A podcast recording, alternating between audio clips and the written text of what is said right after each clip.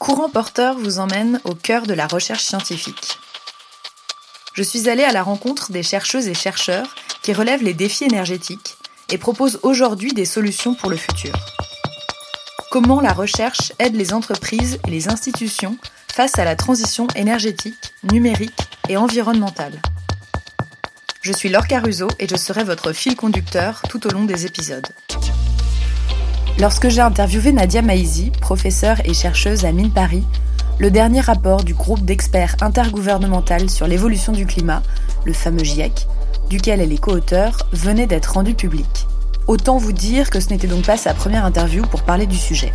Pour autant, les conclusions que tirent les scientifiques du GIEC passent vite sous le radar. Ce dernier rapport est consacré aux solutions pour réduire nos émissions de gaz à effet de serre. Et il en existe on parle de 40 à 70% de réduction possible à l'horizon 2050. Quelles sont ces solutions et comment les mettre en œuvre? Nadia Maizi nous présente les résultats des travaux pluridisciplinaires du GIEC qui, en analysant plus de 34 000 publications scientifiques, tentent à repenser nos modes de vie et nos comportements pour freiner le réchauffement climatique. Bonne écoute Je suis Nadia Maizi, euh, je suis professeure à l'école des mines de Paris où je dirige un laboratoire de recherche qui est situé à Sophia Antipolis et qui euh, s'appelle le Centre de mathématiques appliquées. Euh, je dirige également une chaire de recherche et d'enseignement qui a été créée en 2008 avec mon collègue Jean-Charles Ourcade du CIRED et qui est dédiée à la modélisation prospective. Donc on va parler de euh, tes travaux au sein du GIEC notamment, qui pour rappel évalue l'état des connaissances sur l'évolution du climat, ses causes et ses impacts. Euh, avant de rentrer dans le détail, est-ce que euh, tu peux nous présenter l'organisation globale des groupes de travail et la méthode de recherche qui est utilisée au sein du GIEC alors, le GIEC travaille à intervalles réguliers sur la rédaction d'un rapport d'évaluation euh, mhm. d'évaluation de quoi En fait, des connaissances scientifiques relatives à trois grands thèmes. C'est pour ça que nous sommes organisés en trois grands groupes. Euh, tout d'abord, euh, le premier groupe s'intéresse à la physique du climat. Mhm. Le deuxième groupe s'intéresse aux impacts et à l'adaptation et aux questions de vulnérabilité dues aux effets du changement climatique. Et le troisième groupe dont je fais partie s'intéresse aux solutions pour l'atténuation des émissions de gaz à effet de serre. Du coup, vous produisez des rapports et qui sont euh, commandés, c'est ça, par les gouvernements? Alors, euh, exactement, c'est-à-dire qu'au démarrage du processus, il y a un cadrage qui est réalisé avec les gouvernements pour évaluer les sujets sur lesquels euh, ils font appel à notre expertise pour avoir un éclairage.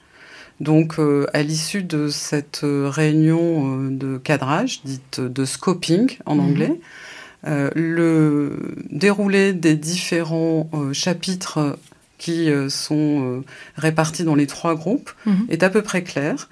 Et en fait, les auteurs qui ont été sélectionnés pour participer à ce travail sont affectés dans les groupes dans lesquels leur expertise a du sens mhm. à la rédaction de ces différents chapitres. Alors, est-ce que tu peux euh, nous dire les, grandes conclusions des deux premiers euh, rapports? Alors, donc, le, euh, le, message porté par ces deux premiers rapports, c'est, puisque, en fait, depuis le démarrage du GIEC en 1988, la science est là pour essayer de valider les premières intuitions qui ont été posées et pour finalement élaborer de manière de plus en plus précise les évaluations relatives d'abord à est-ce que oui ou non nous sommes en train de subir un changement climatique? Mhm. Ensuite, euh, est-ce que euh, les effets de ce changement climatique ont des répercussions sur les événements que nous pouvons traverser, notamment en termes de catastrophes? Et donc les deux premiers volets ont confirmé en réalité et amplifié les messages liés à ces deux évaluations, c'est-à-dire que euh, oui, euh, il y a une modification du climat due à euh, l'action de l'homme. Mhm. et ça se confirme puisque nous pouvons noter que nous avons un réchauffement moyen de 1,1 degré par rapport à cette température au moment de l'ère pré-industrielle, c'est-à-dire au, moment où on a commencé à exploiter des ressources qui génèrent énormément de gaz à effet de serre de manière très systématisée et dans les pays industrialisés, donc à partir du Royaume-Uni, ça s'est étendu. Et puis maintenant, c'est l'ensemble de la planète hein, qui participe à, ce, à ces émissions. Mhm. Et euh, le deuxième euh, volet, donc, euh, qui parle de l'adaptation, a aussi confirmé que les effets des changements dus à ce réchauffement étaient de plus en plus évidents. Il y a de plus en plus de, d'événements extrêmes, des incendies, des des inondations, des glissements de terrain, dont l'intensité est de plus en plus forte mhm. et la fréquence de plus en plus rapprochée, avec euh, donc dans ces deux rapports évidemment énormément de détails pour étayer euh, ces grandes conclusions que je présente de manière très rapide. Et là, le dernier volet du, du sixième rapport qui est paru début avril, et il est sans appel, des mesures doivent être prises dans l'immédiat. Est-ce que tu peux nous résumer euh, en première partie les grandes conclusions de ce rapport? Alors, ce rapport, euh, donc lui, il parle de l'atténuation donc de ces émissions de gaz à effet de serre. Donc, euh, il commence par euh, évaluer ben, l'état de nos connaissances par rapport aux émissions en tant que telles. Mhm. Et donc, un premier message, c'est que ces émissions depuis 10 ans n'ont jamais été aussi élevées en moyenne annuelle. Et on assiste à un emballement, en fait, de leur accroissement.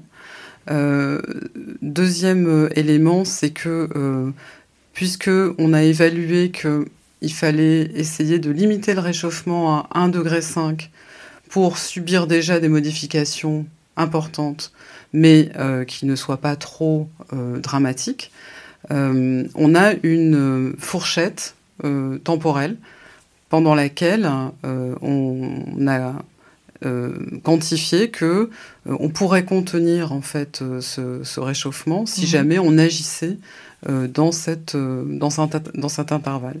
Et donc cette, cette fourchette temporelle, donc il y a eu beaucoup de débats dans la presse à son propos. Mhm. Donc là, je voudrais vraiment que ce qu'on retienne très clairement, c'est que si jamais on continue dans la tendance qui est la nôtre aujourd'hui, il il y aurait à peu près une dizaine d'années avant d'atteindre ce niveau de réchauffement de 1,5 degré. Et puis on continuerait à se réchauffer pour, suivant les dix autres années, à arriver à 2 degrés et continuer jusqu'à des températures euh, qui, déjà à partir de 1,5 degré, euh, sont des températures où on aura vraiment de fortes conséquences hein, au, quotidien pour tout le monde sur la planète. Et comment ça avait été fixé, euh, le 1,5 degré Enfin, c'est à partir de 1,5 degré qu'il y a des conséquences alors ça, c'est une très bonne question. En fait, euh, ce, sont des, ce sont des références qui euh, ne correspondent pas à à partir de mhm. alors il se passera. Mhm. En fait, à partir d'hier, il se passe déjà des modifications qu'on peut mesurer et qui ont des conséquences dramatiques. C'est vraiment les travaux donc euh, du rapport qui est paru en février qui confirment ce point qui disent qu'il y a des modifications de tous ordres, j'en ai parlé, mais aussi sur l'acidification des océans, sur l'élévation du niveau des mers, sur la fonte des, euh, des glaces, etc. Euh, donc aujourd'hui, on est déjà en train de subir les effets du changement climatique. Il ne faut plus dire que oh ben, ça va se passer à telle échéance. Non, non, c'est déjà là, c'est déjà présent. Donc le 1,5 degré, en fait, il y a eu un travail euh, en 2018 réalisé par le GIEC, un rapport qui a évalué quelles seraient les conséquences d'un réchauffement à un niveau de 1,5 degré et qui a évalué que ce serait euh, déjà euh, des grands bouleversements et des grands drames. et donc on dit, bah, à ce moment-là, il faudrait, dans le meilleur des cas, maintenir à 1,1 degré, c'est-à-dire le niveau de réchauffement où on est aujourd'hui. Mmh puisqu'il euh, y a une inertie qui fait qu'il euh, y a euh, une rémanence dans l'atmosphère pendant une durée de vie très très importante des émissions de CO2. On sait mhm. qu'on ne peut pas tout effacer. On sait qu'il y a une tendance. On sait que même si aujourd'hui on agit très fortement, il y aura quand même une inertie, et une continuation de des effets qui vont des effets, voilà. Mhm. Donc on dit bah voilà, qui peut le plus peut le moins. Disons qu'on se fixe l'objectif de 1,5 degré pour se donner en fait une, une référence tangible. Mmh, mmh. Mais euh, si tout, tout, degré évité est un degré bon à prendre en fait, et tout centième de degré, je dirais. Alors je reviens du coup sur euh, la, ce, dernier volet où tu as travaillé. Euh, toi, tu as travaillé spécifiquement sur le chapitre 5 qui est consacré aux évolutions des modes de vie, à la demande et aux aspects sociétaux, euh, ce qui est complètement nouveau, c'est ce que tu m'expliquais. Est-ce que tu peux me dire à quoi ça correspond plus précisément? En fait, donc puisque ce rapport est dédié à l'ensemble des solutions mhm. qui permettraient de diminuer ou d'atténuer les émissions de gaz à effet de serre.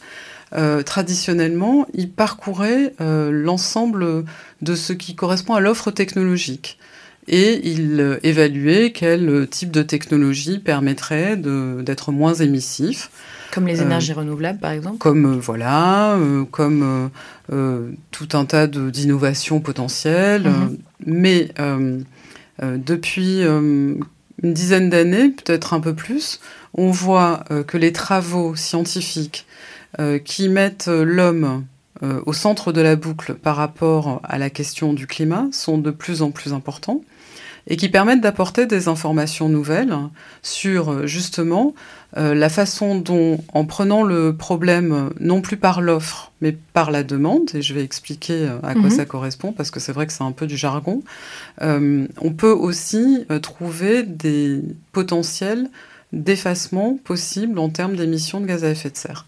Donc regarder la demande, ça veut dire quoi? Ça veut dire en fait regarder les usages, mhm. regarder les services rendus par un certain nombre de technologies pour satisfaire ben, ce qui peut correspondre à euh, un niveau de vie euh, standard ou un niveau de vie décent ou euh, un bien-être euh, et c'était euh, aussi l'objet de la discussion qu'on a eue autour de ce chapitre, hein, de définir euh, bah, finalement quelles sont les attentes en fait des individus sur la planète. Oui, parce que tu me disais que vous aviez travaillé avec des psychologues, des sociologues pour évaluer ce niveau de vie décent minimal. Voilà, pour, pour évaluer en fait tous ces éléments qui sont assez comment dire, assez difficile à capter mhm. hein, en termes de euh, comment on se positionne par rapport à, ce que tu viens de dire, hein, cette question du bien-être. Et puis, euh, les, disciplines donc importantes sur ces questions-là, c'est l'ethnologie, c'est la sociologie, c'est la psychologie. Et ce sont des disciplines extrêmement intéressantes parce que elles permettent euh, à la fois de comprendre ces questions de euh, d'attente, on va dire, mais également de comprendre comment les imaginaires se forment, mhm. de sorte que cela crée en nous une image qui euh, nous paraît nécessaire de combler pour arriver à un certain degré de bonheur. Donc on est descendu dans des discussions euh, autour des normes, autour euh, de ce que la société projette sur les uns et les autres, de la communication finalement, de comment par rapport à la question du climat, on est dans cette perception, nous, en tant que scientifiques, que ce sujet est inaudible pour euh, l'ensemble de nos concitoyens. Et pour euh, réfléchir aussi à la façon dont on pourrait justement mieux le faire prendre en compte et comprendre que, ben, en fait, les influenceurs, hein, on les nomme comme ça aujourd'hui, mais c'est une réalité, c'est aussi des éléments extrêmement importants pour modifier la, le point de vue social et euh, pour modifier la, euh, l'importance qui peut être donnée à un sujet par, par rapport à un autre. Mhm. Euh, voilà, donc ce sont tous ces aspects. Quand on dit aspects sociaux, c'est ça que ça, que ça regroupe dans l'ensemble du chapitre. Vous, avez travaillé à apporter des, solutions ou des leviers euh, pour réduire les émissions de gaz à effet de serre. Est-ce que tu peux me, donner quelques exemples de solutions que, vous proposez sur les parties sur lesquelles toi, tu as, pu travailler? Alors, euh, je, je, je, rappelle vraiment euh, notre, notre travail. Hein. Mhm. C'est un travail d'évaluation. Donc nous, on travaille en deux temps, c'est-à-dire qu'on prend toute la littérature scientifique qui correspond au sujet qu'on aborde, et puis on essaye de la restituer pour, euh, encore une fois, restituer le meilleur, euh, la meilleure vue de l'état des connaissances. Et donc en fait, on ne propose rien. Mhm. Déjà, nous demander ce qu'on propose, ça nous fait violer quelque part le positionnement qu'on a euh, accepté d'adopter mhm. dans le cadre du rapport, puisque les scientifiques doivent être euh, pertinents scientifiquement dans ce qu'ils euh, évaluent, mais ne, ne, doivent jamais être prescripteurs. Mhm. D'accord? Donc on ne, Une neutralité. Hein. On, ne doit que vous dire, voilà, la littérature dit que tel type de euh, geste ou de technologie ou de euh, solution, elle pourrait nous permettre d'effacer euh, telle quantité de tonnes de CO2 équivalent, par mhm. exemple. D'accord? Donc c'est ce qu'on a fait pour une soixantaine de ce qu'on appelle des leviers côté mhm. demande, d'essayer de restituer en fait la valeur médiane d'effacement qui est donné par l'ensemble de la littérature qui a travaillé sur euh, ces différents leviers. D'accord Et avec euh, euh, cette consolidation de toutes ces valeurs, ça nous a permis de dire que, attention, avec les hypothèses qu'il y aurait des politiques efficaces mises en place, que les infrastructures seraient aménagées, mhm. que les technologies seraient accessibles, alors, mis bout à bout, tous les leviers côté demande permettraient de diminuer de 40 à 70% les émissions de gaz à effet de serre à l'horizon 2050. Ce qui est assez important. Oui. D'accord? Mais, euh, encore une fois, pour que ça soit faisable, il faut qu'il y ait tout un ensemble d'éléments qui se mettent en place de manière concomitante. Oui, que les conditions que tu as citées avant soient remplies. Euh. Voilà, exactement. Et c'est ça la grande difficulté, c'est que ce système est très interconnecté. Hein. Les, choses sont liées les unes aux autres. Mhm.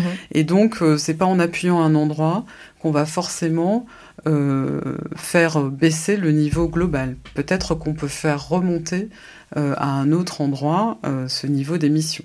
Donc, dans les. Alors, je, je ne veux pas éviter la question, hein, donc j'y reviens. Donc, par rapport à, tous, ces, à tous ces leviers, j'ai envie de dire, il n'y a rien de bien nouveau mhm. dans ce qu'on va euh, avoir parcouru en termes de solutions.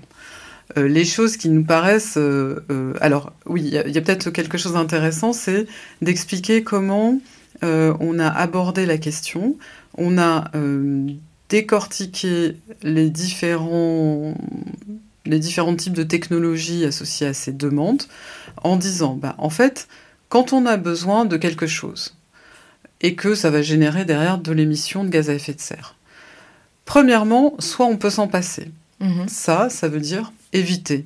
Donc on évite de consommer. Quels que soient les secteurs. Euh, Quels que soient les secteurs. En fait, on prend, on prend le point de vue de la demande et je vais vous dire, par exemple, enfin aux auditeurs, euh, réfléchissez à votre mobilité personnelle. Mhm. Donc chaque année, chacun euh, dit, ne dit pas, ne sait peut-être même pas, mais va avoir une demande sous-jacente de euh, nombre de kilomètres qu'il va, qu'il va parcourir. Mhm. Donc déjà, si au lieu de parcourir le nombre de kilomètres habituels, il en parcourt un peu moins, ça, ça s'appelle éviter de euh, générer donc les émissions qui seront relatives à ces kilomètres effacés. Après, ça c'est si jamais on utilise un moyen de transport. Mais si au lieu de me euh, transporter euh, avec euh, justement un véhicule, quel que soit le type, je marche à pied, bah là j'ai évité d'utiliser donc un mode qui allait être émissif. Mhm. D'accord? Donc le, le, premier, le premier moyen le plus évident, c'est ça un changement euh, d'attitude, enfin en tout cas une réflexivité sur euh, notre pratique. Voilà, sur les pratiques et sur les, sur les besoins qu'on a. Mhm. Donc euh, diminuer la température du chauffage, ça a un impact direct. Voilà. après, il y a ce qu'on évalue comme le mode de modification, c'est-à-dire je vais modifier le type de technologie auquel je vais faire appel. Mhm. Donc j'en ai un petit peu parlé déjà, mais euh, je, me, je dis, ben, je vais prendre mon vélo au lieu de prendre ma voiture. Et c'est là où on arrive à, d'ailleurs dans le, dans, dans, le cas de la marche et du vélo, c'est la même chose, est-ce qu'il y a des trottoirs là où j'habite pour marcher? Est-ce qu'il y a des pistes cyclables? Oui, il faut que ça soit possible. Il faut que ça soit possible. Et en fait, euh, tout de suite, on se rend compte que c'est pas un problème de décision individuelle, c'est un problème euh, collectif, tout de suite, très rapidement. Euh, c'est pareil pour la modification de votre régime alimentaire. Mhm. Vous dites, ben, en fait, je vais diminuer ma consommation de viande, on en parle beaucoup. Alors on va expliquer quand même pourquoi la viande, euh, c'est important euh, de diminuer, dans quel contexte c'est important de diminuer, parce que c'est pas toujours valable partout. Euh, la viande, c'est l'élevage. L'élevage, euh, ça émet directement du méthane. Et puis, euh, ça consomme euh, aussi beaucoup de fourrage. Il y a de l'agriculture dédiée à l'élevage. Et donc, ça met une compétition sur l'usage des sols aussi. Mhm. Donc, il y a des effets d'émission, il y a des effets de, de compétition. Donc, c'est pour ça que l'idée de limiter la consommation de viande, quand elle est produite en plus de manière intensive, dans des conditions euh, qui sont pas très euh, adéquates. Euh, c'est un impact direct. Voilà, c'est un impact direct, ça peut avoir du sens. Mais si vous substituez la viande à une consommation de produits qui eux-mêmes sont très émissifs, quel que soit le type de produit, hein, que ce soit parce qu'ils voyagent et ils font le tour de la planète, que ce soit parce qu'ils viennent d'une industrie agroalimentaire émissive, à ce moment-là, vous n'avez pas fait grand-chose en réalité. Oui, limite, on l'a aggravé. Voilà, mhm. donc euh, c'est pour ça que euh, l'idée de euh, donner des solutions, c'est un peu compliqué parce qu'en en fait, hein, on voit bien qu'il y a des boucles de rétroaction permanentes et que donc il faut réfléchir l'ensemble de manière très cohérente et planifier. Planifier mhm. avec l'ensemble des propositions, euh, et des évaluations qui sont faites, enfin pas des propositions, mais plutôt des évaluations qui sont faites dans le rapport, planifier euh, une transformation globale. Alors, c'est vrai que c'est une question qui peut revenir souvent, mais on a vu que des décisions rapides et efficaces pouvaient être prises par les décideurs en période de crise sanitaire avec le Covid. Euh, pourquoi, selon toi, est-ce que pour la crise climatique, les recommandations du GIEC semblent être moins suivies? Alors, pour la crise du Covid, euh, la situation était une situation extrêmement angoissante mhm. où tout le monde était terrifié. Et je pense que c'est ce qui a permis euh, d'imposer des euh, décisions qui nous ont privés de liberté et qui ont été extrêmement intrusives et que les gens ont accepté sans mhm. finalement beaucoup réagir. Euh, le climat ne fait peur à pas grand monde, hein, visiblement. Donc je pense que c'est encore une fois cette, cette euh, question de euh, d'appréciation. On n'apprécie pas le danger à la hauteur de ce qu'il est, tandis que pour cette crise, bah, ça a eu, peut-être ça a été même surévalué, hein, mais ça a eu cette, euh, cet effet induit que, du coup, les gens ont accepté de changer leur comportement. Alors, ça a mmh. été extrême aussi, hein, mais euh, je pense que c'est ça le moteur. Toi, quand tu as commencé la, la recherche, est-ce que tu savais que tu allais travailler sur ces sujets-là? Ou que ça allait prendre une ampleur Pas du tout. Mais alors, très très loin, très très loin de moi, puisque moi, je suis euh, une mathématicienne pure. Mhm. Et donc, j'ai fait, après mes études à l'École des mines de Paris, un doctorat en théorie du contrôle dans un sujet extrêmement euh, euh, abstrait et sans aucune application au monde réel.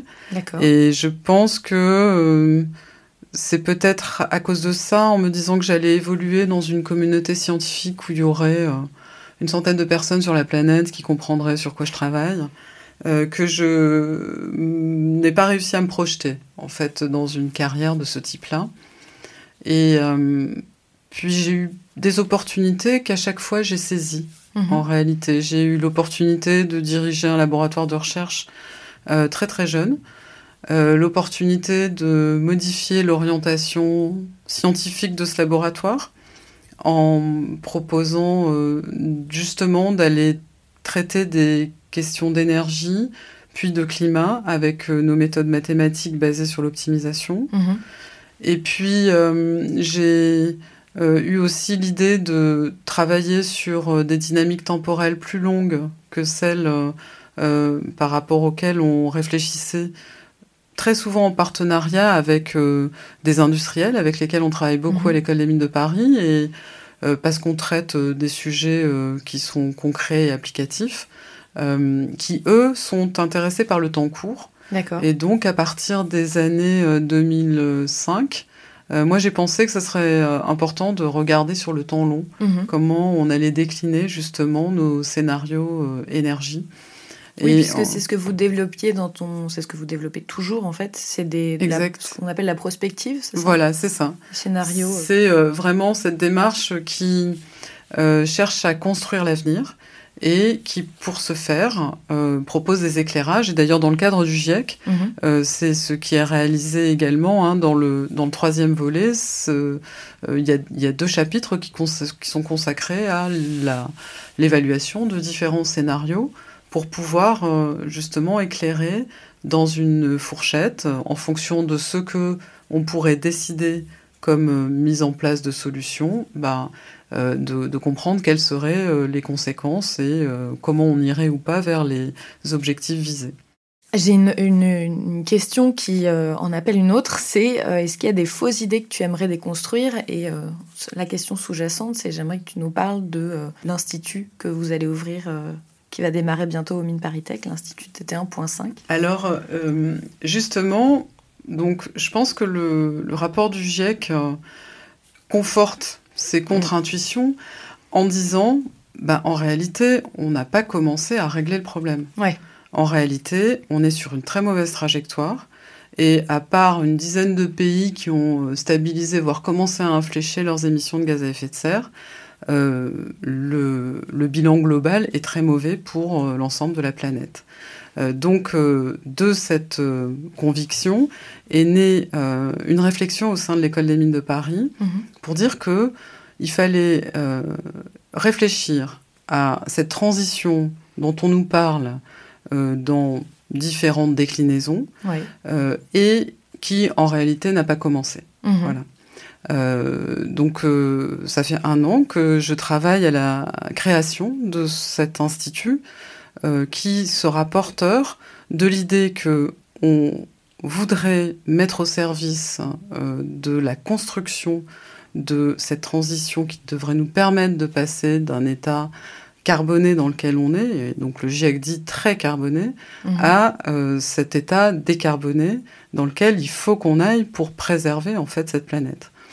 Et pour euh, euh, mettre en place ça, ben, on ne parlera pas de l'énergie en particulier, on ne parlera pas du numérique en particulier, mais on parlera du fait que c'est tout le système qui doit être mmh. transformé, et c'est aussi le message du GIEC, c'est-à-dire voilà, il y a un panel de solutions, de la demande à l'offre, en associant les politiques, les investissements, le financement, en considérant les externalités, la question des ressources, euh, la question de toutes les technologies et toutes les conditions d'opération qui vont aller derrière, euh, et la question de la disparité régionale, du respect des modes de vie, des cultures. Hmm. Donc en associant en fait l'ensemble de, ces éléments, hmm. euh, on se dit que avec une approche transdisciplinaire, on va réussir à euh, mettre en place quelque chose qui sera très innovant et qui permettra d'élaborer des réponses plus concrètes que celles que j'apporte aujourd'hui en tant qu'auteur du GIEC par rapport à, la question de déclencher réellement une bifurcation. Très bien. Je laisse à la fin une carte blanche, un message euh, que vous aimeriez faire passer en priorité. Mhm. Bah, moi, ce que j'aimerais, c'est que euh, on n'identifie pas euh, les scientifiques du GIEC hein, à des gens qui rabâchent toujours la même chose, euh, que l'urgence est encore plus urgente et euh, où finalement on devient une petite musique euh, pas très intéressante pour l'ensemble des concitoyens. je pense que le message qu'on porte, c'est d'abord un message extrêmement constructif, mhm. qui dit beaucoup plus. Il faudrait vraiment maintenant que tout le monde soit conscient euh, de l'impact euh, que ces changements climatiques ont sur la planète, pas pour avoir peur, pas pour euh, être pétrifié, mais plutôt pour lancer un grand mouvement de transformation. Et que ce mouvement de transformation, je pense que ce qu'il y a d'extrêmement enthousiasmant, c'est qu'il peut emmener tout le monde, toutes les générations, toutes les professions, et réellement permettre de donner de la valeur en fait aux actions de chacun euh, sans doute euh, reconfigurer euh, par rapport à un marasme et à une morosité ambiante une société et toutes les sociétés en fait au niveau de la planète. Voilà. Merci beaucoup. Merci. Merci à toi.